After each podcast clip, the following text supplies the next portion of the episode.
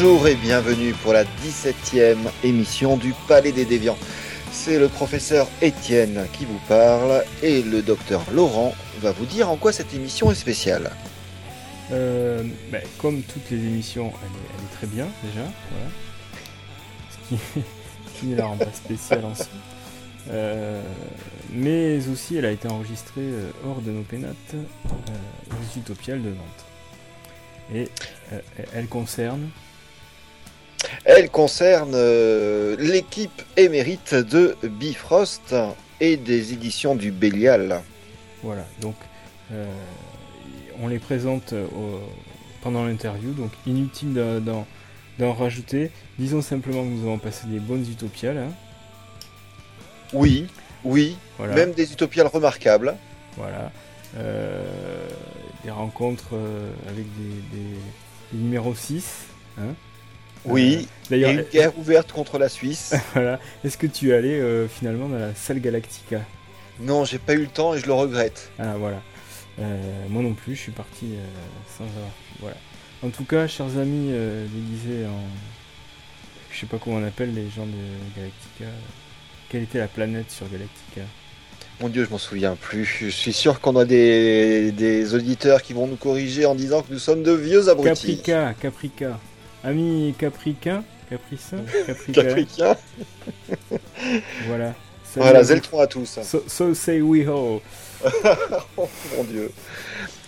Allez, j'espère que ça va vous plaire autant que nous avons eu de plaisir à enregistrer cela. Et nous vous disons euh, à très bientôt. Salut. Ça va être énorme. Là, tu es en train d'enregistrer? Là, c'est parti. Donc tu immortalises la chose. Il y en a un seul dans cette pièce qui n'a pas à boire. Je- je- on peut. On va partager. On va partager. Putain, c'est beau. On par- on partage tout. hein. Ah, on a bien compris, oui. Euh, donc, euh, il y a à ma gauche Pierre-Paul Durastanti, traducteur. Bonjour. Euh, c'est tout, traducteur. Qu'est-ce qu'on peut dire de plus? Symbole sexuel? Ouais, bon, ça, euh, il, faut, il faudra mettre des photos sur le site alors pour le prouver. Ok. Non, traducteur, essentiellement. Philippe Bouillet Ouais. qui, qui, qui adore le Palais des Déviants, qui revient tous les ans. Je pense que Une fois par an, c'est bien. on est ravis de.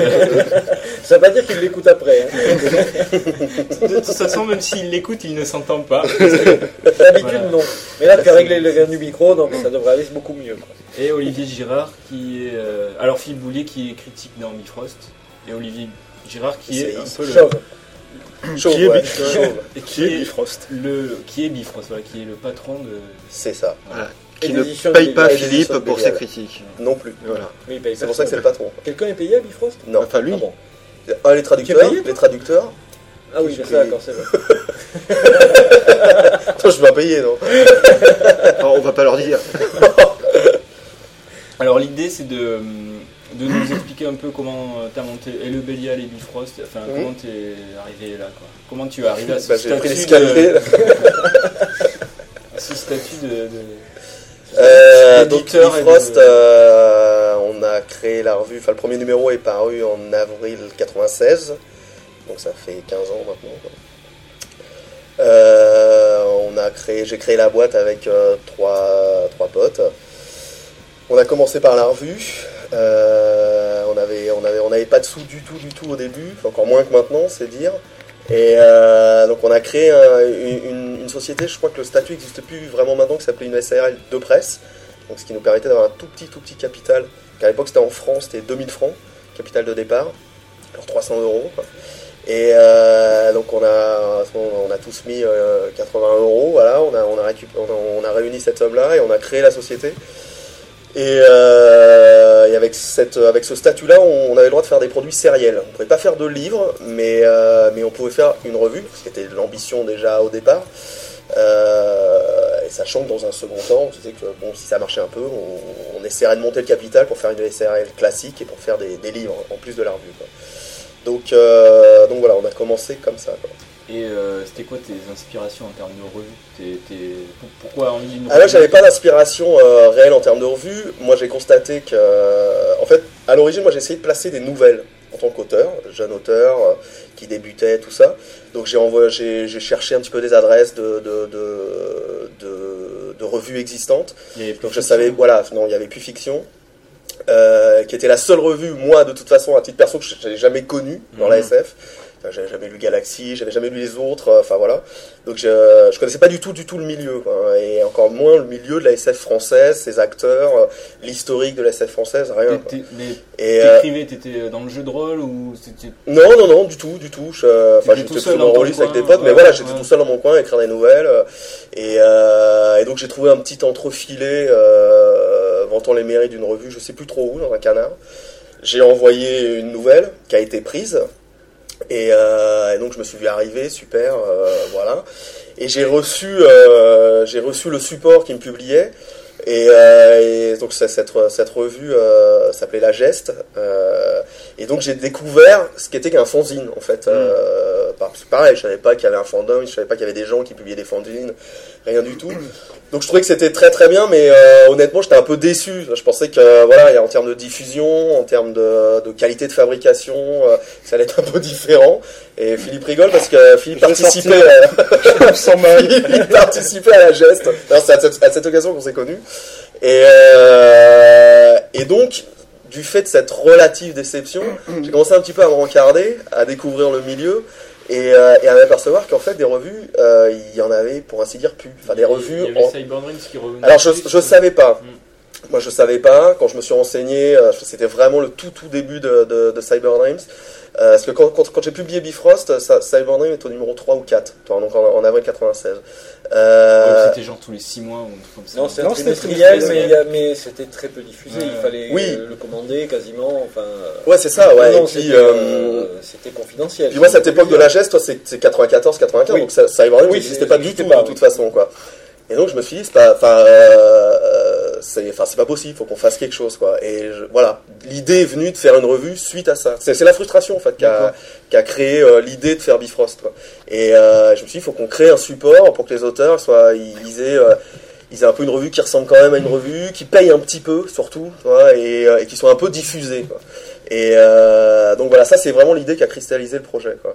Euh, Et le choix du format et tout ça. euh, le- alors là, on a été à l'économie en fait, euh, donc euh, A5, c'est-à-dire pas de découpe, euh, une fabrication extrêmement simple, du coup une maquette assez simple aussi. Quoi. Euh, donc il y a plein de choses qui se sont faites par défaut en fait euh, dans, euh, dans la, la genèse de tout ça. Quoi. Et euh, donc défaut d'argent, euh, non-existence d'une revue, etc. Donc voilà, nous on a fait notre revue numéro 1 de Bifrost, euh, qu'on a tiré à 2000 exemplaires en se disant, pouf, 2000 exemplaires, on va tenir 3 semaines, quoi. 3 semaines, il n'y en a plus, quoi. Et, euh, et en, en même temps qu'on montait le projet, on a commencé à rencontrer un peu des gens dans le milieu. Moi je publiais... Je, ouais, ouais, ouais. je commençais à publier d'autres nouvelles dans d'autres fanzines, tout ça, donc euh, j'ai commencé à connaître un petit peu. J'ai eu vent des conventions nationales de science-fiction, que je connaissais pas non plus. Et donc je suis venu avec euh, ma petite revue euh, à une- ma première convention nationale de SF euh, à Nancy, donc en 96. Euh, et là, j'ai découvert qu'existait, enfin que se lançait Galaxy. Mhm. Donc voilà. Ouais, c'est un tir groupé, ouais. Et exactement. Et, et le, le fait est que si moi j'avais eu vent au moment où on mûrissait le projet, Qu'une autre vue allait apparaître. on n'aurait pas fait, on n'aurait pas fait Bifrost. Parce que le, le manque était, de, de, de mon point de vue, le manque était euh, comblé, voilà, et une, une revue arrivait, très bien, et euh, donc on n'aurait jamais fait Bifrost. Là, c'était un peu tard parce que je le découvre quand j'ai la revue, donc tu vois, je vais pas arrêter alors qu'on a tout lancé, on a créé la boîte, etc. Et donc voilà, c'est parti comme ça, quoi. Ok. Ah, Alors après, euh, ça, ça a bien marché. euh, Non. Pas dans le film, mais- Non, non, non, ça, ça carrément pas bien marché du tout.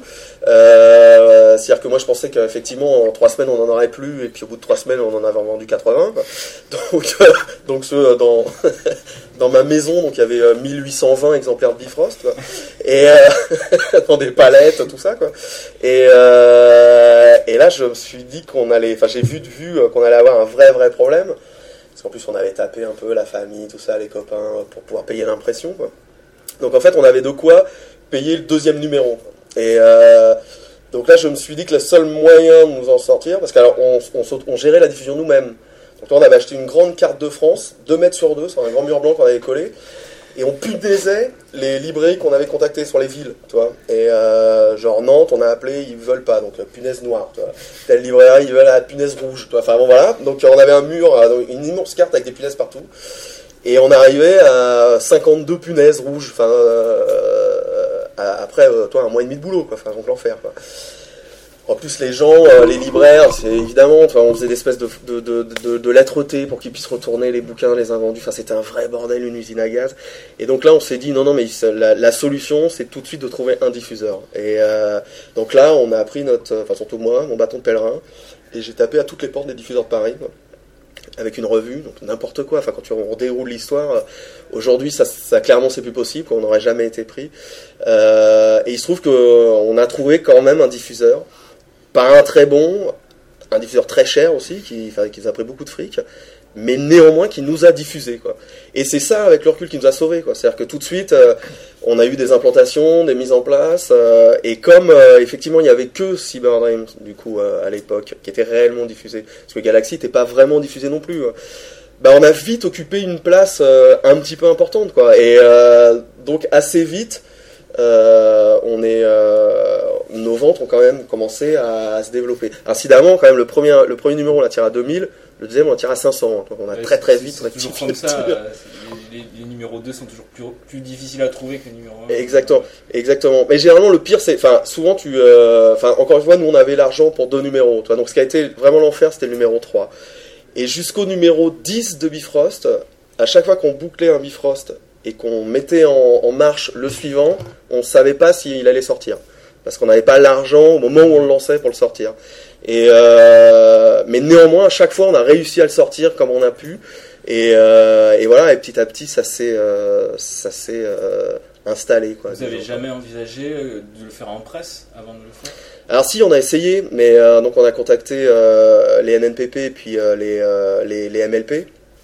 Et, et là, donc évidemment, ils nous ont parlé de tirage de 15 000, 20 000, euh, voilà. Enfin, et nous, c'était hors de propos. Enfin, on pouvait pas, Mm. quoi. C'était euh, donc là tout de suite, ça, ça a été, ça a été non tout de suite. Ça, c'est la première démarche qu'on a fait quand on a commencé à chercher de la diffusion, effectivement. Parce qu'en fait, à l'origine, c'est un peu technique, mais on avait un ISSN, donc c'est-à-dire un, un référencement presse et pas un ISBN. À cause du fait que vous êtes une SARL Exactement, voilà. Et, euh, et alors parallèlement à tout ça, toute cette espèce de, de petite épopée sur la revue, moi j'étais déjà très copain euh, avec Gilles Dumais, que j'avais rencontré à, à- quasiment à la création de la revue. Et lui, dans son coin, euh, il avait une petite association qu'il a fait muter en, en SARL. Et, mais alors lui en SARL direct, c'est-à-dire SARL à l'époque donc capital 50 000 francs, enfin 8 000 euros. Quoi. Et euh, donc lui, il avait le droit de faire des, des, des vrais bouquins, euh, pas, pas sériels. Quoi. Et euh, par contre, il n'y avait pas de diffuseur. Donc euh, on s'est dit, euh, bah marions-nous. Et euh, comme ça, euh, moi je pourrais faire des livres et toi tu auras une diffusion. Et c'est comme ça qu'Orion et le Bélial se sont regroupés. Et ça, ça s'est fait très vite. hein. C'est-à-dire dès le numéro 3, euh, 3 ou 4 de Bifrost, on était déjà euh, ensemble. Et, euh, et donc très vite, il y a eu, euh, même si au début c'était pas écrit sur les bouquins, mais quasiment dès les premiers bouquins d'Orion, euh, vraiment sous le, sous le nom Orion, c'est-à-dire après Destination Crépuscule, c'était déjà de la coédition. Étoiles euh, déjà- ouais, ouais, ouais, absolument. Quoi. Dès le, peut-être pas le numéro 1, ou- mais presque. hein. En tout cas, dès le numéro 2, ça c'est sûr. Quoi. Donc euh, voilà. Et euh, les noms, alors le Bélial, Bifrost, ça vient d'où? Ouais, ça c'est des trucs de rôliste. euh, c'est. euh, Ça sent un peu. Ouais, bah ouais, ouais, ouais. non, je voulais, je voulais un truc en un mot. Je sais pas pourquoi. Enfin, ça me semblait mieux de toute façon, quoi. Et on était à fond, à fond dans, le JD à cette époque-là, euh, et euh, Stormbringer et compagnie, voilà, et euh, les démons, machin, voilà, c'est des trucs de gamin. Mais de toute façon, c'est euh, le Bélial Bifrost, ça s'est créé, voilà, c'est une histoire de potes un soir autour d'une bière, voilà, et et ça. Et je pense que j'ai essayé de garder ça même maintenant. C'est parce que c'est un truc auquel je tiens. Et je pense que c'est aussi pour ça que ça marche encore un peu. Euh, Il y a encore un peu cet esprit-là. C'est-à-dire qu'on essaye de faire les choses du mieux qu'on peut. Mais on essaye de le, faire aussi euh, sans trop se prendre la tête. Euh, voilà. Et euh, donc tous ces noms-là, voilà, c'est des, des trucs pêchés euh, dans la mythologie euh, nordique, Mhm. jusqu'à la nouvelle collection qu'on qu'on a lancée, la Khazar, euh, euh, on l'a écrit en danois, tout ça en référence à Bifrost. Enfin bon voilà. Donc euh, ce qu'on reste un peu euh, Un peu nazi, un peu cohérent. Ouais, un petit peu nazi. Bah, c'est mon côté chaud, ça. C'est Otto von Girard. C'est lui que quand j'entends prononcer le mot culture, je sors mon looker. C'était mon grand oncle. Voilà. Donc euh, Ça faut pas le dire parce que ça va sur internet. ah oui, c'est vrai. Non, c'est une blague, hein. Mais euh, donc, euh, donc ouais, voilà, c'est ça. Ça s'est, ça s'est Et- créé comme ça. Et, quand Gilles a, il a arrêté euh, de faire Orion, t'as as repris tout seul. Enfin, t'as repris tout seul. Alors Gilles, donc lui, il a été sollicité par De Noël Mm. très vite, c'est-à-dire dès 97 ou 98. Donc il s'est pas mal interrogé, j'y vais, j'y vais pas, parce que nous, on vraiment, on se marrait bien, enfin ça, ça marchait bien, tout ça. Et euh, évidemment, euh, enfin, on a vite conclu que c'était une opportunité. Enfin, fallait pas passer à côté de ça, quoi. Enfin, euh, vraiment, quoi. C'était euh, complètement inespéré. euh, il en revenait pas, moi non plus. Enfin, on était excités comme des poux. et donc, du coup, évidemment, il y a été. Donc, c'est vrai que la question s'est posée de qu'est-ce qu'on fait d'Orion, quoi. Et alors, on avait toujours des gros problèmes de sous, tout ça. Donc, enfin, on a quand même euh, continué à perdurer comme ça. Euh, lui, Gilles, continuait un peu en sous-main s'occuper d'Orion comme il pouvait. euh, moi, le Bélial, machin. Et puis, à un moment, on s'est dit, bon, c'est plus possible. Donc, euh, le Bélial a racheté le fonds Orion. Euh, certains contrats, pas tous, très peu en fait. Surtout le fonds. Et à ce moment-là, nous, on a fait une augmentation de capital sur la, sur la SARL Bélial et on est passé donc à 8000 euros, donc la SARL normale euh, d'édition. Quoi. Et euh, du coup, euh, on pouvait publier les livres qu'on voulait et voilà quoi. Et ça, ça s'est fait en, je crois, en 98 ou 99, quoi, dans ces eaux-là. Quoi. Et les abonnements C'est Oui. arrivé rapidement c'est, Ça a pris Euh. Alors, ça a été très long. C'est ce qui est arrivé en, en premier lieu d'abord, parce que comme on était très mal diffusé, euh, on a d'abord eu des abonnements, mais on, on est resté euh, très vite à une enfin très longtemps pardon à une centaine d'abonnés.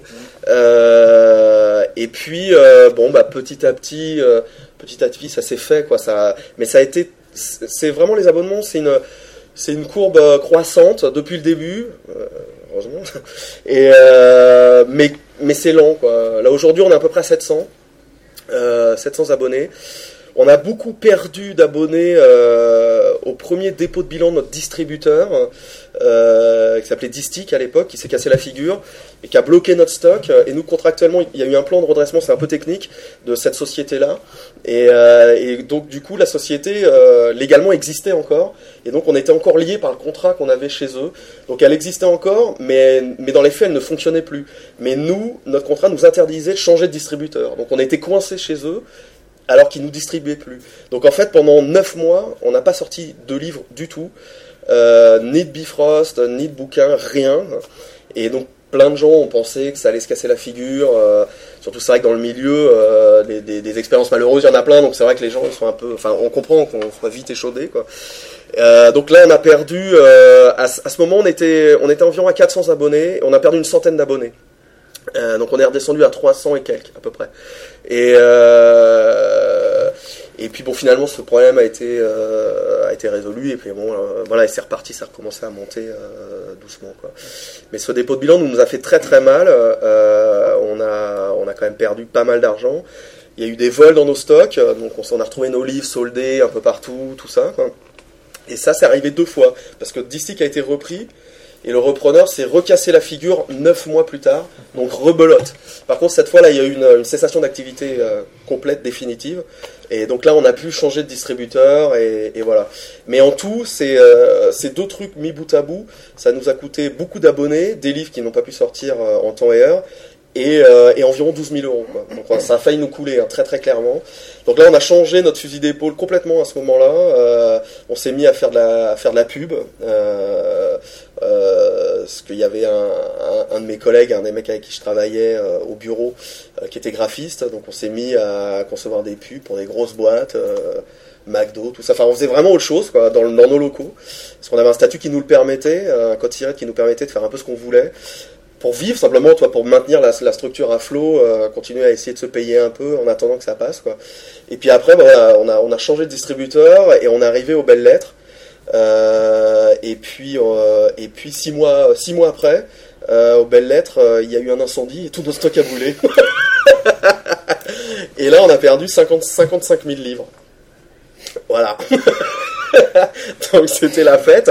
Évidemment. Comme on était tout le temps en train de rogner, euh, toi, de faire des économies de bout de chandelle, et dans ces cas-là, tu fais toujours des économies sur ce qu'il faut pas faire. Euh, tu t'économises sur, sur, sur des trucs débiles sur lesquels il faut pas économiser. Et là, en l'occurrence, on avait économisé sur l'assurance. donc, on n'était pas assuré. donc, euh, donc, walou, quoi, on a tout perdu. Donc là, on a été quand même aidé par le CNL, on a fait des demandes d'aide dans tous les sens, enfin c'était la panique quoi, vraiment quoi. Et euh, mais t'as connu un petit peu toi cette période, toi Pierre-Paul, c'était déjà là quoi, c'était déjà avec nous. toi Moi, j'ai connu Olivier euh, fin 98. Fin 98, je suis monté à habiter Paris, de ma lointaine province. Et euh, un des premiers, euh, une des premières personnes que je suis allé voir à Paris, puisque je travaillais euh, comme traducteur pour De Noël, c'était euh, Gilles Dumay qui venait plus ou moins de, de reprendre la collection, enfin au pire un an avant, mais que j'avais jamais vu. Quoi. J'avais, j'avais peut-être eu au téléphone, tu vois, mais vraiment. euh, bon. Et donc du coup, je suis allé voir Gilles. On a, euh, on a pour mon malheur sympathisé. Et euh, Gilles m'a invité à un de ses raouts. Il faisait à l'époque, il avait un appartement euh, Dans le 15e. Dans le 15e, voilà. Ouais. Et on a, il m'a dit, tiens, euh, je fais, je fais une fête, viens euh, ce soir et tout. euh, Il y aura à manger, il y aura à boire, il y aura du monde. Très bien, bon programme. Et euh, là-dessus, je me pointe chez, chez Gilles et euh, il y avait notamment un espèce de type euh, qui ressemblait euh, vaguement à Vincent Lindon en plus moche. Sans tics, mais déjà chauve. Mm, pas non, il n'était pas chauve. Il était, euh, il était blondiné avec euh, un peu chaussé au moine, mais il n'était pas chauve, non. Et on m'a dit ça, c'est cette chose-là, euh, c'est- Olivier Girard qui qui fait Bifrost. Et alors ça m'a amusé parce que je, moi j'avais découvert dans mon petit coin, j'avais découvert. C'est vrai que Bifrost était diffusé et que c'était la seule qu'on pouvait se procurer facilement. J'avais réussi à commander les quatre premiers numéros de Bifrost. Donc j'avais lu les quatre premiers numéros de Bifrost. Euh, ça m'avait euh, pas plu plus que ça, disons, parce que c'était non, mais vraiment, c'était très amateur. Moi, j'avais, enfin, je sais pas pour la péter, mais j'avais bossé à fiction avec Alain Dorémieux, tu vois, je savais ce que c'était une revue professionnelle de SF, et, tout simplement, euh, Bifrost n'était pas au niveau. Bon, mais j'aimais bien le ton, j'aimais bien l'esprit qui s'en dégageait, etc. Et je m'étais dit, tiens, il faudra que je contacte ces gens, ce que je n'avais pas fait. Mais là, me retrouvant devant le librius responsable de ce, de ce désastre, on a commencé à papoter. Je lui ai dit que sa revue c'était de la l'as merde. par la joue, tu lui as dit Écoute, Eh ben, c'est la bague.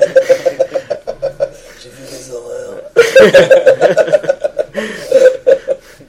Le, un des premiers trucs qu'il m'a dit, c'est qu'il pensait que j'aurais dû être beaucoup plus vieux, parce qu'il avait l'impression qu'il me lisait depuis 30 ans. Toi-même, tu bossais dans le fiction. C'est ça, ouais, nous on était nés, quoi. C'était tous des dinosaures. Fiction numéro 3. c'est vrai.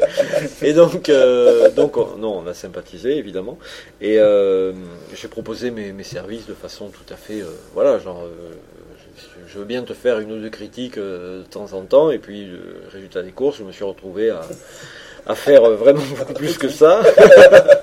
et puis par la suite, à lui proposer des projets de bouquins pour le Bélial, etc. Moi, moi chez Bifrost, j'ai un rôle assez, euh, assez éminence grise, tu vois. Je suis, euh, je relis la revue, par exemple, pour essayer de- d'enlever euh, les coquilles et les conneries. Euh, J'apporte quelques textes, des nouvelles, des articles. Euh, Maintenant qu'on a une, une organisation vaguement plus structurée avec euh, Olivier, Gilles et moi, on se répartit les dossiers. qui fait quoi alors, ouais? Fait quoi? Le- Olivier est le responsable de la revue. Mm. C'est vraiment, c'est lui qui prend toutes les décisions. On lui, euh, on n'a rien à lui imposer, si tu veux, mais c'est-à-dire que lui, il fait le choix final. Après, nous, on lui dit, tiens, euh, on ferait bien, je ferais bien, ou on ferait bien un dossier sur un tel, un tel. Bon, ben moi, je me charge du guide de lecture. Ben moi, je te euh, regarde, on peut publier telle nouvelle inédite, on peut prendre cet article-là, tiens, j'ai une interview qui traîne, voilà. Mm. Tu vois, c'est, Ouais. vraiment très informel. Hein. Euh, moi, j'ai un- on, a, on a tous les trois des titres pour dire qu'on a des titres, quoi. Moi, je suis secrétaire de rédaction, c'est Ouais, ça, c'est je sais pas ça. quoi. Donc Ouais, c'est voilà. c'est toi qui réponds au téléphone quand on appelle. Absolument, C'est ouais. ça. Absolument, c'est moi la blonde. C'est- moi la blonde. Et, euh, et donc, euh, on, on, tra- on, on est tous, euh, enfin, on vit pas les uns à côté des autres, quoi. Eux deux vivent en région parisienne, mais à, à deux, deux Ouais, extrémités opposées de Paris, si tu veux. Euh, et moi, j'habite en province, dans le sud-ouest, assez loin. Donc, on, on- on se parle souvent au téléphone et on fait la revue. Enfin, lui fait la revue comme ça avec notre notre input, quoi, notre ce qu'on leur apporte, quoi, ce qu'on lui apporte. Ok, et euh, toi Philippe, t'as- commencé à collaborer quand? Vous vous connaissiez déjà, non? On se connaît Mais- depuis longtemps en fait. Euh, On se connaît depuis. euh, depuis euh, et puis depuis que t'es arrivé euh, à Nancy. euh, Depuis 96 quoi. voilà. Et je sais pas, j'ai commencé. euh, pas tout de suite. Parce que, en fait, au début, c'était une personne euh, qui s'occupait de toutes les critiques, euh, si je me souviens bien. David Cissé. C'est ça. Et donc, euh, je sais pas, un, un an et demi, deux ans après, tu as commencé à faire appel à d'autres gens. Et euh, je sais plus, tu m'as fait boire pour que j'accepte. C'est ça. Ah ben alors ça, bah oui, oui, ça. ça c'est le. Tu n'es pas le premier. Non, non, Non, non, non. Ça, Il a commencé à 14 ans en boîte de nuit avec des filles. ça c'était avec des Et filles. du GHB. La, la- la- la- la version officielle aujourd'hui, c'est que c'était avec des filles. Du coco. Ah oui, d'accord, ben, je le note, alors je suis allé sur C'est qu'en fait, toute l'histoire de Bifrost baigne dans l'alcool et la drogue. en Et le stupre. Et le Le stupre. Non mais quand, quand est-ce que tu as senti que voilà, tu, ça commençait à être bien Ça installé part très mal comme question. que ça a Euh, commencé à rouler et que, et que t'es- vous êtes vraiment là, tu es à l'équilibre. tu- C'est assez récent, hein, Ouais. ça, honnêtement. euh, ça, a été, euh, ça a été tangent euh, jusqu'à il y a. En fait, il y a, euh, il y a deux ans, deux, trois ans, on a, deux ans et demi maintenant, on a changé de distributeur une nouvelle fois. Je parle beaucoup de distribution, mais c'est vraiment l'air de la guerre quand même. Et euh, on est passé chez, euh, chez Gallimard, en fait, donc à, la Sodis. Donc là, c'est une grosse structure avec des équipes de distribution à l'export. Enfin bon, c'est tout à fait autre chose. Euh, et ça, ça nous a fait euh, globalement en termes de visibilité, de, respe- de respectabilité auprès des libraires, ça a été, euh, ça a été énorme. Et euh, donc ça, ça, mais c'est lié aussi. Ce changement, il est, euh, il est pas venu par hasard. Hein, ça, la revue s'est améliorée au fil du temps, etc. quoi. Mais, euh, mais le fait que Bifrost euh, gagne de l'argent, c'est, c'est ça. C'est ce, change- c'est ce, change- c'est ce changement-là. Et Parce, parce que en fait, pendant très longtemps, je pense que c'était plus ou moins une vitrine du Bélial. C'était Oui, comme ça, d'une certaine façon. C'est-à-dire, voilà, c'était, c'était le, pas une dan- enfin pas la danseuse, mais c'était le truc qu'on faisait pour se faire plaisir. Ouais. Mais c'était pas ça. La revue n'était pas rentable. Simplement. Elle générait du buzz, euh, elle permettait de publier des- éventuellement de temps en temps une nouvelle d'un auteur dont on allait sortir un livre ou Exactement, dont on, dont on avait sorti un livre. C'était pas un catalogue, mais c'était euh, c'était quelque chose qui était là pour, en quelque sorte, servir de soutien aux productions, euh, aux livres du Bélial. Et elle est devenue, oui, effectivement, euh, rentable, euh, pas riche, mais rentable. Ouais. Il y a, il y a, oui, il y a très peu de temps. oui. Tu vas peut-être euh, expliquer aux tous les auditeurs, on ne connaît peut-être pas Bifrost, donc de quoi c'est composé en fait? Il y a une partie nouvelle, une partie. Oui, c'est très simple. Voilà, c'est ça. Il y a, il y, a, il y a une partie nouvelle, donc de textes, euh, de textes français et étrangers inédits, et puis il y a une partie magazine, donc euh, plus liée à l'actu et au dossier de fond. quoi. Donc euh, critique, interview, études, Il y a euh, des, voilà. y a chroniques qui reviennent régulièrement. Il y a Pierre Stolz, par exemple. Oui, il y a des rubriques, euh, il y a des rubriques récurrentes, euh, assez peu, mais euh, Il y a trois, y a trois. Il y a trois, il y a celle de Le Hook, celle de Stolz et celle de, de Gilles sur les revues. ouais, c'est ça, exactement. Trois seules euh, Il n'y a plus de BD au début, il y avait de la BD. Alors au début, on ratissait extrêmement large, BD, ce qui est- de rôle. Ce qui est l'erreur de euh, base de, beaucoup sûr. de supports, euh, et parce qu'on on était gourmand, on s'intéressait à tout et on pensait pouvoir parler de manière pertinente de tout. Quoi. Et du coup, on parlait de, de rien surtout. Quoi. Mais donc voilà, et c'est vrai qu'au début, ça- il y, avait tout ça. Quoi. Et assez vite, ça par contre, ça a été assez rapide. On s'est euh, recentré. euh, D'abord sur le support papier, c'est-à-dire on parlait plus de, on parlait Oui. plus de films, plus de, enfin, de, exactement, cassettes, ouais. je sais plus, plus de jeux. On parlait vraiment de. Et, ap- Et après, plus de BD. et voilà. Et plus de BD, c'est drôle. On parlait de comics même à une époque aussi. Il y avait une rubrique Ouais. comics. Il y a eu une rubrique oui, comics oui, à côté tout de à la. BD. c'était- super les héros. Philippe Peignard. Oui, ouais, voilà. Absolument. Non, mais en plus, c'était pas la qualité de, de la chose. Oui, Donc, oui, Peignard, faisait très bien c'est- son boulot. Mais simplement, et puis, comme on avait de plus en plus de gens qui venaient faire des critiques, enfin, qui proposaient leurs services, ou qu'on arrivait à soudoyer bassement pour, pour venir nous faire des critiques, etc., il s'est très rapidement posé un problème de place. Le cœur de la revue, c'était quand même le- les littératures, de- pour pas dire la SF, les littératures de l'imaginaire, la SF, la fantasy, le fantastique, etc. Et donc, ben, petit à petit, euh, une par une, en gros, les rubriques euh, plus euh, Annexes. moins, moins cœur de cible, Ouais. disons, ben, on, Disparu. on- Oui, on c'est- disparu, voilà, c'est tout. En, en même temps, il y, y a un truc qui me semble a fonctionné tout de suite pour, euh, pour Bifrost, c'est que tu disais qu'à l'époque, tu voulais proposer un support professionnel pour les auteurs. Et il me semble que tout de suite, les auteurs français euh, ont, ré- Oui. ont répondu présent Oui. et tu as tout de suite euh, publié Lehmann, euh, publié Sylvie Denis, publié Oui, oui, oui, absolument. Wagner, Mais on- publié, d'autant qu'on avait une ambition un, un peu, un peu follette, c'est-à-dire qu'on à la- à l'origine, on ne voulait publier que des auteurs francophones. Euh, ce qu'on a fait quand même pendant 8 numéros, ou 7. 7, je crois. Parce que... Mais même jusqu'au numéro 15 ou 16, il y a quasiment que auteurs francophones. De temps en temps, il y a une, il y a une nouvelle anglo-saxonne, mais c'est tout, quoi. Ouais. Donc, Ouais, ouais, euh, non, non, ouais. c'est resté longtemps le. le- Mais c'est vrai qu'effectivement, mais justement, c'est, euh, c'est comme tu le dis, il y avait, il y avait, il y avait une attente puisque Mm. on a été très très vite suivi. et moi, je me souviens de de Lehman me racontant euh, qu'il découvre Bifrost le numéro le numéro 1 puisque je crois pas dire de bêtises que dès le, dans le- dès le numéro 2 il y avait une nouvelle de Lehman euh, qui s'appelait Mularis d'ailleurs. Et euh, et il découvre ça je sais plus où au fleuve noir quand il apporte un bouquin. Et euh, et il a euh, une espèce enfin, à, à la à la Lehman mais il, a une espèce, épiph- il a une une espèce d'épiphanie ouais, une espèce d'enthousiasme. C'est ça c'est ça. Et il se dit ça y est non mais il y a un peu de ça quoi mais Et, il euh, des supports, c'est Non, non, complètement. c'est vrai, oui. et, euh, et donc oui, les, les, les, les auteurs français ont assez vite suivi. euh, Mais de la même manière qu'ils ont très bien répondu à Galaxy aussi. Là, Oui, La- toute la, la complètement. période de Galaxy, quand c'était Stéphane Nico qui s'en occupait, ils n'ont jamais eu de. Et, et Jean-Claude Vignac, par exemple, qui chapeautait les auteurs français, ils n'ont jamais eu de à fait. problème, loin de là, pour trouver, euh, trouver Mais les auteurs c'est un peu moins étonnant concernant Galaxy parce que c'est vraiment une émanation du milieu. Oui, c'est vrai. Et donc les gens qui animaient connaissaient déjà bien les auteurs alors que nous on connaissait personne. Quoi. Et euh, Ouais, mais justement, vous avez peut-être fait venir des auteurs qui. D'ailleurs. Bon, Lehman, c'est un mauvais exemple, mais il y a des gens qui ont publié euh, dans Bifrost qui venaient pas forcément du milieu à la base. À qui tu penses euh, Je sais pas, euh, Montméjean, Elio. euh, Oui, oui, un peu. Enfin, qui, qui- qui sont arrivés un peu. Oui, mais euh, si et veux, lui, ils, il- sont, ils sont arrivés, à la limite, ils ont commencé à écrire des nouvelles dans Bifrost. Ou, oui, c'est ça. Ils ont ou débuté quasi, près quasi ou dans des revues, Mais des, dans des Montméjean, forces il d'avant, avait mais- déjà publié un roman Ouais, ouais, ou deux, etc. Et Elio, ouais, pareil. hein, exemple, Oui, oui, Ouais. non, mais bien sûr, oui.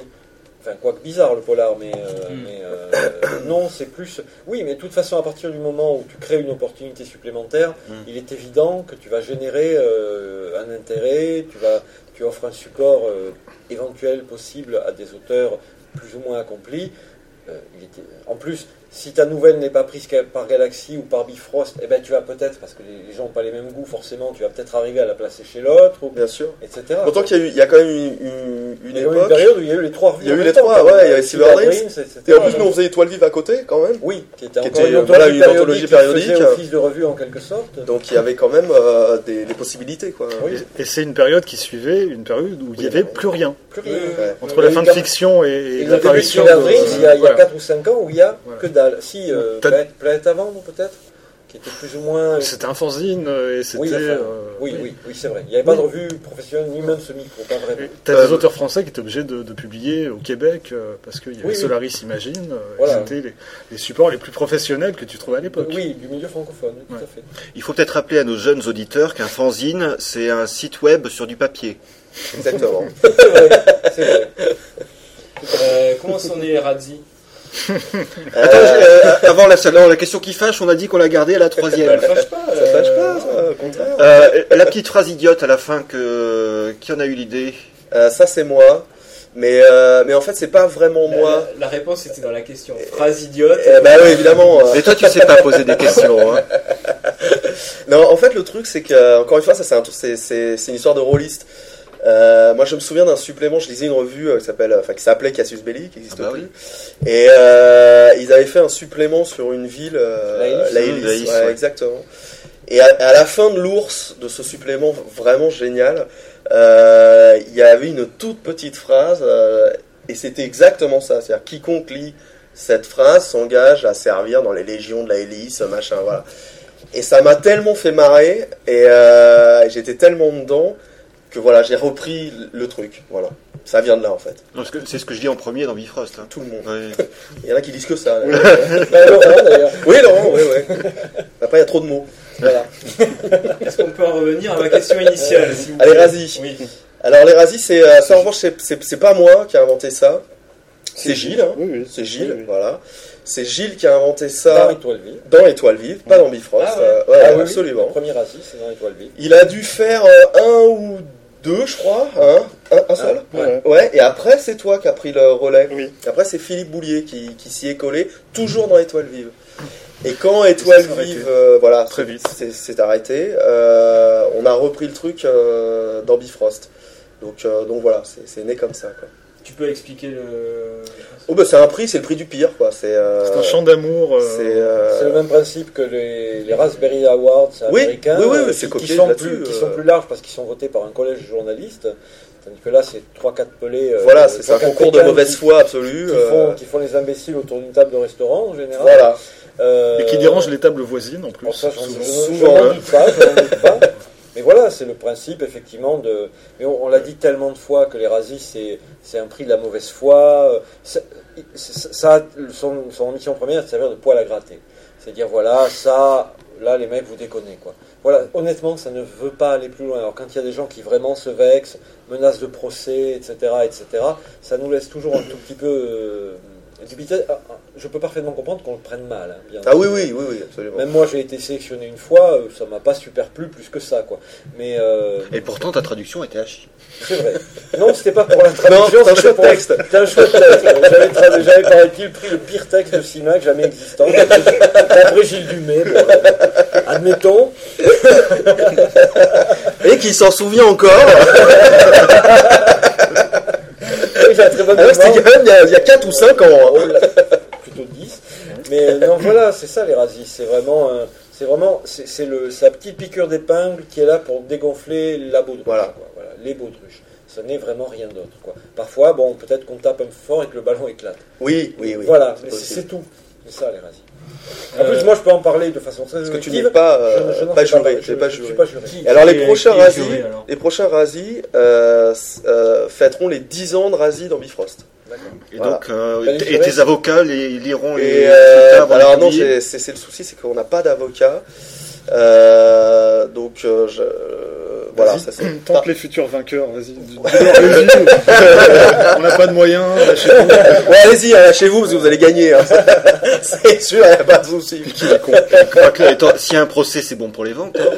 Je sais pas, ouais, il paraît, ouais, il paraît. Non, on a eu beaucoup de menaces de procès, mais c'est pas nouveau. Euh, dès le début, hein, il y a eu des menaces de procès euh, de la part de plein de gens, y compris des gens assez installés euh, dans le milieu. euh. Ça savait pas parce qu'il n'y avait pas de forum internet, quoi. Et voilà, alors maintenant, voilà. Alors c'est ça le truc, c'est qu'effectivement, il faut prendre ça en compte maintenant. C'est qu'il y a, Il y a la chambre, la chambre des la chambre d'écho est considérable sur le net et ça prend. Alors on est souvent dépassé par les proportions que ça peut prendre. Oui, sur Euh, certains forums, il y a eu des pages et des pages voilà, voilà, à, décortiquer le pourquoi du comment de Voilà, chaque, euh, tout- chaque prix. tout- Quoi. Tout à fait. Donc bon, voilà, c'est comme ça. Bon, euh, voilà. Euh, parlons du Bélial, euh, le côté vraiment maison d'édition. Oui. Euh, c'est- c'est- quels ont été les premiers bouquins euh, publiés? Je me souviens plus trop.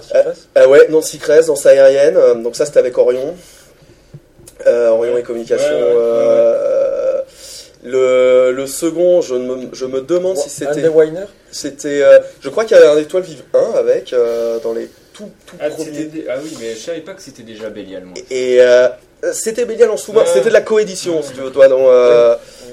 Pardon Non, mais c'est difficile de séparer. Pendant quelques mois, disons, c'est difficile de séparer qu'est-ce qui est Bélial, qu'est-ce qui est Orion, qu'est-ce qui est coédition.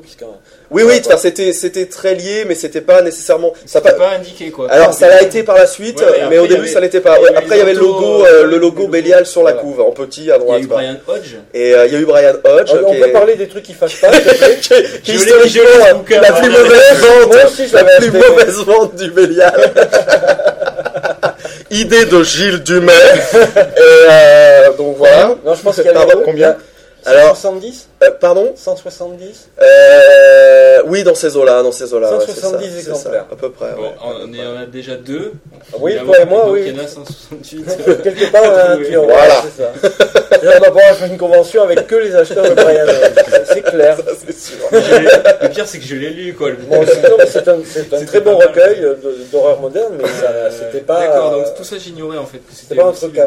Non, dans les premiers, il y a probablement le premier recueil de Weiner aussi. Et euh, oui, il y a le premier recueil de Weiner, absolument. Euh, et puis, euh, qu'est-ce qu'il y a eu après Après, il y a eu un- Bon, après, c'est peut-être pas très très vite après, mais il y a eu un truc que moi j'aimais bien, c'était les best-of de, de nouvelles de l'année. Et Oui. Il y en a eu, je sais pas, deux ou trois. Il y en a eu trois. Il y en a eu trois parce que c'était. euh, Trois couvrant 4 ans, parce qu'on sait oui. pas faire les choses comme tout le monde. oui, oui. Non, mais c'est enfin, c'est- c'est vrai que c'est beaucoup de travail. euh, euh, il faut bien voir que la revue nous prend un temps euh, énorme. euh, en, comparaison euh, de temps investi par support, une revue, c'est, en tout cas pour moi, c'est à peu près 4 livres.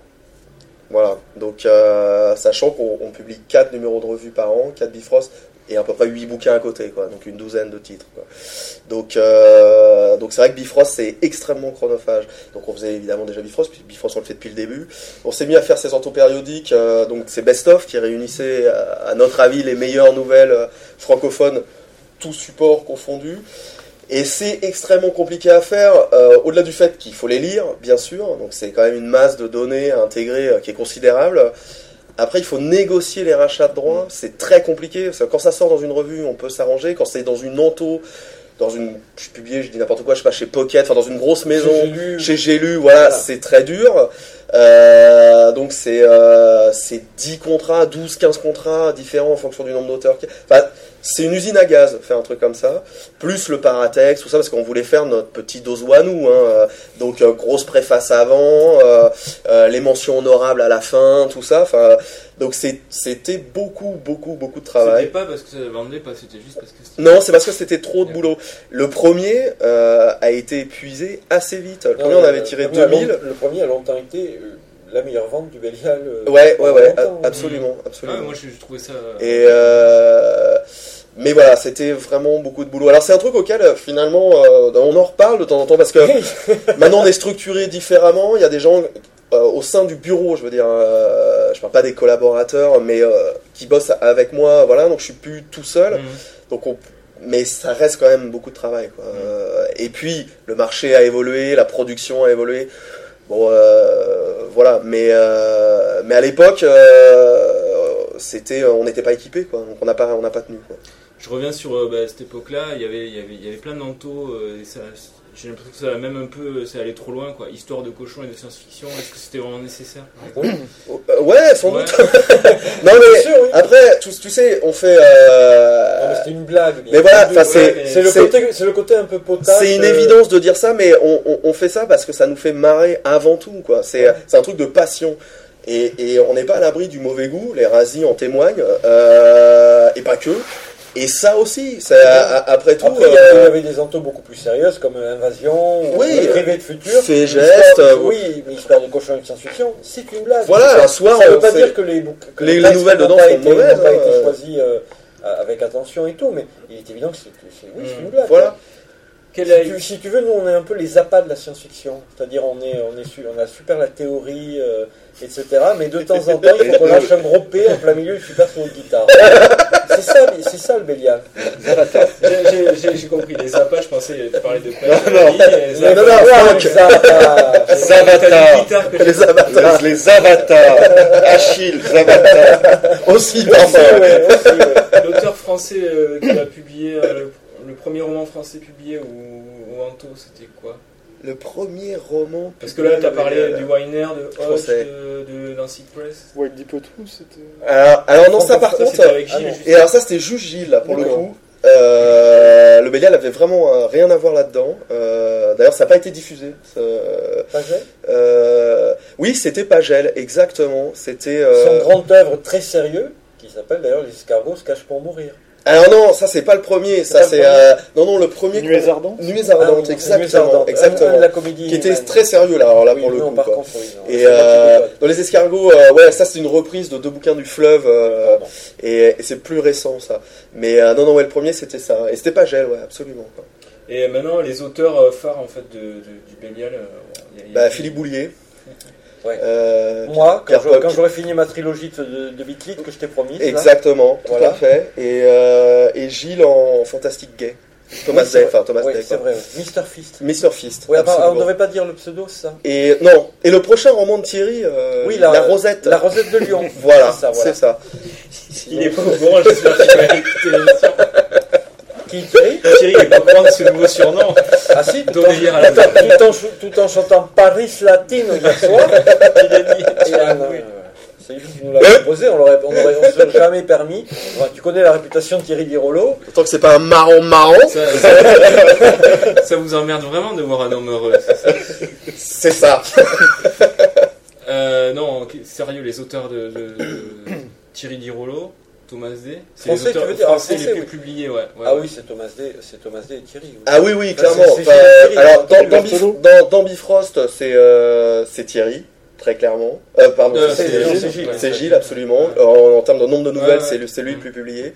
D'ailleurs, je crois que c'est lui le plus publié tout court. Enfin, euh, et euh, donc ouais, euh, qui on a publié pas mal.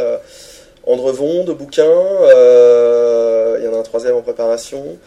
Euh, ouais, tu disais Oui, Francis Berthelot, ouais, absolument. euh, qu'on publie pas mal et qu'on va, qu'on va publier en intégrale sur le site du Démurge euh, dans un an.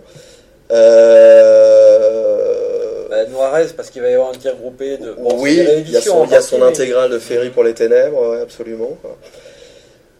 On essaye d'en, faire. C'est une question d'équilibre, hein, c'est toujours pareil. euh, donc on essaye d'en faire au moins deux par an. Là, il va y avoir une grosse actu Genfort. Euh, donc on a déjà publié un roman de Laurent qui s'appelle Memoria. Euh, et là, au mois de mai prochain, on publie Deux livres. deux livres, ouais, sa mise en roman de, de la nouvelle qu'on avait publiée dans Bifrost, qui a eu le GPI l'année dernière. Le roman s'appelle Point chaud. Et en même temps que le roman, on, euh, on- on publie un guide de survie en territoire IT, euh, aussi par Genfort, dans le même univers que le livre. Quoi. Euh, un truc que j'ai oublié Tu de t'en parler. fous, quoi Non, non, non. Ah bon de. T'aimes pas Jeune Force, c'est ça C'est ça, t'as un problème avec Laurent Parce que Gaffe, il pas les gens qui s'appellent. Laurent, déjà, il faut le savoir. D'accord, Parce qu'il est blond, quoi, c'est Ouais. c'est ça Ah, il est pas Il chaud, est c'est plus grand que moi, Ah si, c'est vrai. comme, euh, comme euh, 90% de l'humanité. Bref, oui, euh, les numéros spéciaux de, Bi- de, de Bifrost, c'est qui a eu l'idée, comment, pourquoi c'est Pierre-Paul. C'est moi. C'est- En fait- t'es un peu l'historien, toi, de. de... Hein T'es un peu l'historien, le mec qui. qui... T'es en train de me parle de vieux, c'est ça, quoi. Le mec a la plus grosse culture SF. La de plus grosse quoi micro. La plus grosse quoi Non. En fait, au départ, le premier euh, numéro spécial de Bifrost, c'était un Bifrost normal dans lequel j'ai fait un, un dossier CIMAC. Bon, ça a été la croix et la bannière pour... euh, Dick, t'avais fait Dick Ah oui, non, j'ai fait Dick d'abord. Dans le c'est vrai, 18. oui, c'est Mm. vrai.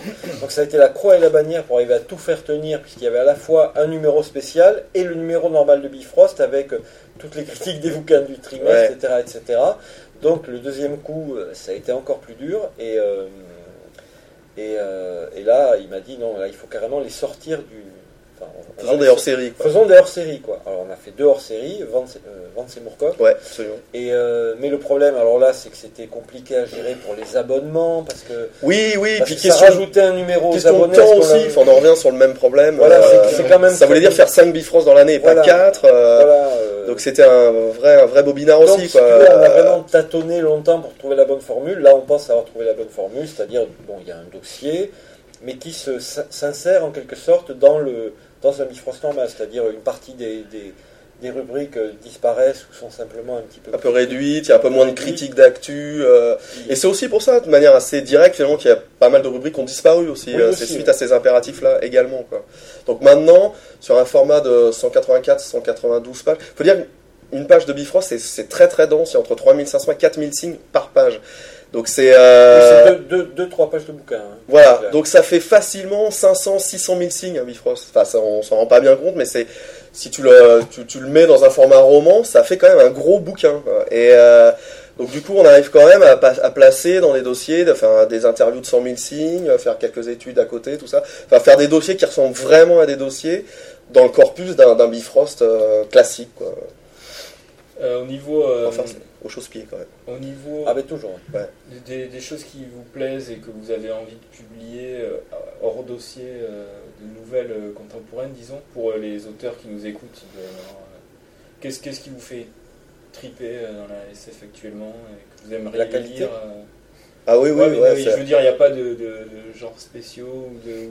Ah non, mais de toute façon, nous, enfin, dans Ah, Bifrost et au Bélial d'une manière Le générale, slogan de Bifrost, c'était un pont sur les, sur les littératures de l'imaginaire. Ça veut, ça veut dire qu'on a toujours, euh, et et on l'a pas forcément fait, mais on est toujours disposé à publier aussi bien de la SF que de la fantasy, que du fantastique, que des trucs un peu voir du thriller fantastique, des trucs bizarres. Voilà, alors ça, c'est Enfin, nous, on publie ce qu'on aime. Alors, il se trouve que souvent, c'est de la SF. Oui, bien sûr, oui. Euh, et il se trouve aussi qu'on oriente quand même un petit peu parce que on a quand même maintenant cette, cette, euh, cette image d'éditeur de science-fiction, donc c'est quand même ce qu'on arrive le mieux à vendre.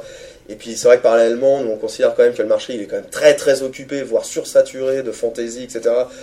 Donc euh, on s'interdit pas de faire de la fantasy. Euh, Bang Green de Dirolo, c'est un roman de fantasy, mais il faut vraiment qu'on aime et euh, voilà quoi. Euh, Lucius Shepard, le Dragon Griol, c'est quand même de la fantasy.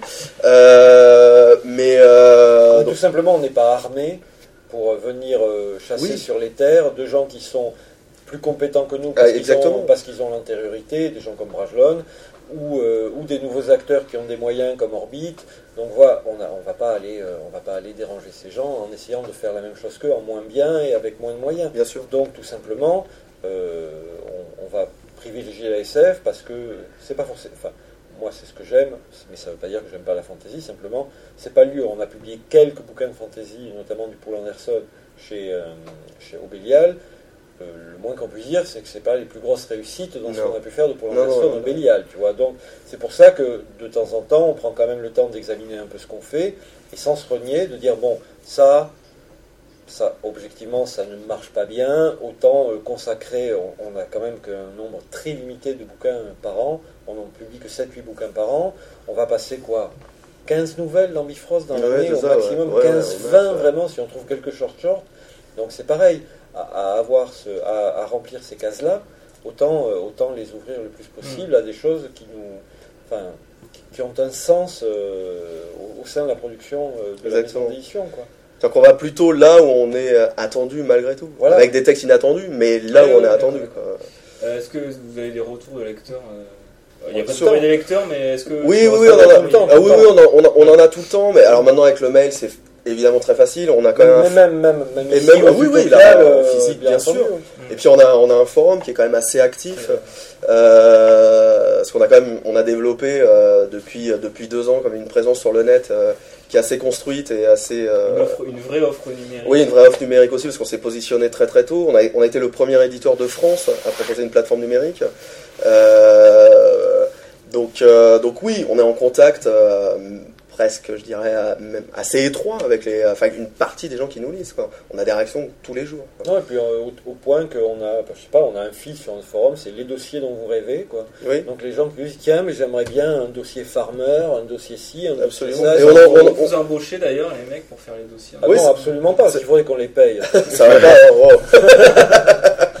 Puis quoi encore Des, Non. des- des petits jeunes tant qu'il y est Pour qu'ils prennent Non, leur non, place c'est vrai qu'on on, on- on lit tout ça. Bien on sûr, en- puis on en tient compte. hein. On, Enfin, en- on en euh, discute entre nous. Absolument. euh, tiens, il y a, il y a un clampin là qui a dit qu'on pourrait faire ça. Oui, c'est vrai, on pourrait Le faire Frank ça. Herbert, non, c'est pas venu du forum d'ailleurs, non? Je sais plus. Peut- Peut-être, c'est possible. C'est vraiment, possible. c'est vraiment pas impossible. hein. Non, non, du pas tout, du tout. Après, c'est vrai qu'il y a des choses euh, euh, qui nous semblent évidentes. C'est vrai que le Frank Herbert, c'est une évidence. Enfin, il y a- ça- il y a- Oui, c'est pareil. De la même manière qu'on a commencé à, faire au Bélial un, certain nombre de bouquins entre guillemets patrimoniaux où on réédite parfois dans les versions complétées des certains classiques de la science-fiction, Brackett, euh, Vance, euh, Simac, euh, Williamson, machin, tout, bon, on a fait l'état. Euh, on s- petit à petit, on s'est dit tiens, à faire des dossiers de temps en temps, on pourrait faire un dossier sur un auteur ben, classique, quoi, parce parce qu'après tout, ben, c'est n'y a, il y a pas beaucoup d'offres sur ça.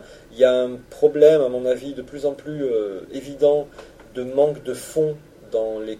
Il y a, il guère plus qu'une collection de fonds en France, c'est Folio SF, folio, qui a, qui a effectivement un, un rôle un peu de gardien du temps, De refuge, ouais, ouais, ouais. Voilà.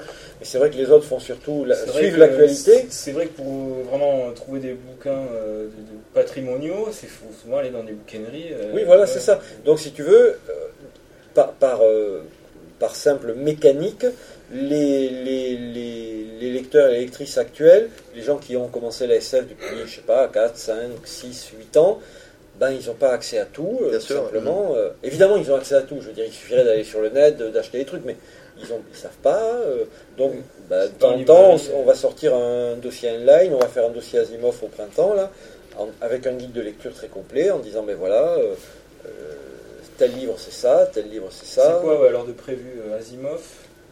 Dans l'ordre là, Ouais. les deux prochains Bifrost, c'est en janvier, donc c'est euh, un sur français, Christian Léaurier, Un peu oublié aussi. qui est un, peu, justement, qui est un peu euh, injustement oublié, quoique il y a des ré- justement, Oui. il y a des rééditions en cours chez Tout à fait. notamment Adastra ou Voyelle ou les deux. Les deux, je crois, donc des petites maisons, mais c'est très bien. enfin, Voilà, donc, que ça se- Grosse interview de Léaurier, euh, un guide de lecture, une nouvelle inédite de Christian Léaurier, il n'y en a pas tous les, tous les jours non plus. Non. Donc le suivant ce sera Asimov, Ouais. On fait le scoop pour celui qu'on a décidé tout à l'heure pour, euh, pour juin. Vas-y. Bon, donc en juin, euh, R. R. Martin. Là, très clairement, c'est un auteur qu'on aime, mais il est évident que en juin, euh, il y aura le début de la diffusion de la deuxième saison du Trône de Fer aux USA, et euh, que si ça peut ne serait-ce que ramener quelques lecteurs de plus à la revue, quelques abonnés, etc. Mais au moins, on a déjà, là c'est c'est moi qui les avais choisis, donc avant même que Martin ait une série télé, moi j'avais mis trois nouvelles de Martin dans, Dans Bifrost. dans ouais. Bifrost, une de fantasy, une de SF, une d'horreur, c'est-à-dire les trois branches que jusqu'au Trône de Fer, il pratiquait un peu de manière euh, interchangeable. Quoi. Donc voilà, on, on fait- on fera un dossier Martine avec le sérieux habituel, avec un guide de lecture qui ne comprendra pas que le Trône de Fer, avec, euh, je sais pas, on verra ce qu'on y met au niveau nouvelle, mais il n'y aura pas que de la fantaisie, euh, pour dire justement aussi que Martine, ben, il y a le Trône de Fer, c'est un monument du, de la fantaisie ou de l'imaginaire moderne, mais il y a Armageddon Rag, il y a, euh, il y a euh, L'agonie de la lumière, il y a des super recueils de nouvelles chez J'ai lu, enfin voilà, c'est un type qui a une vraie carrière, et donc ça permet justement aux gens qui ne connaissent que le Trône de Fer de peut-être aller un peu euh, voir euh, son roman de vampire sur les bateaux à eau du Mississippi, ou, son espèce de, planète opéra avancé. hein. L'idée, ça a toujours été comme ça, de, on- on- à, à nous tous, euh, je ne parle pas que, que des trois ou quatre qui dirigent Bifrost, à nous tous, toute l'équipe, on est une base de connaissances. On, on fait, on a un forum, on fait appel à des gens, on leur dit si vous avez envie de, de faire des critiques de tel bouquin pour, pour un guide, ben, essayez quoi, lancez-vous. On a, on a récupéré comme ça quelques critiques supplémentaires, euh, quel- quelques auteurs de papier supplémentaires, et on se sert de ça. Tout ça se nourrit euh, très, euh, de manière assez féconde et petit à petit fait grandir la revue et le cercle de nos amis, bien sûr. Élargit le cercle de nos amis. Ben, c'est surtout Gilles qui fait ça. Oui, ça faisait longtemps. sa spécialité. C'est vrai, c'est vrai.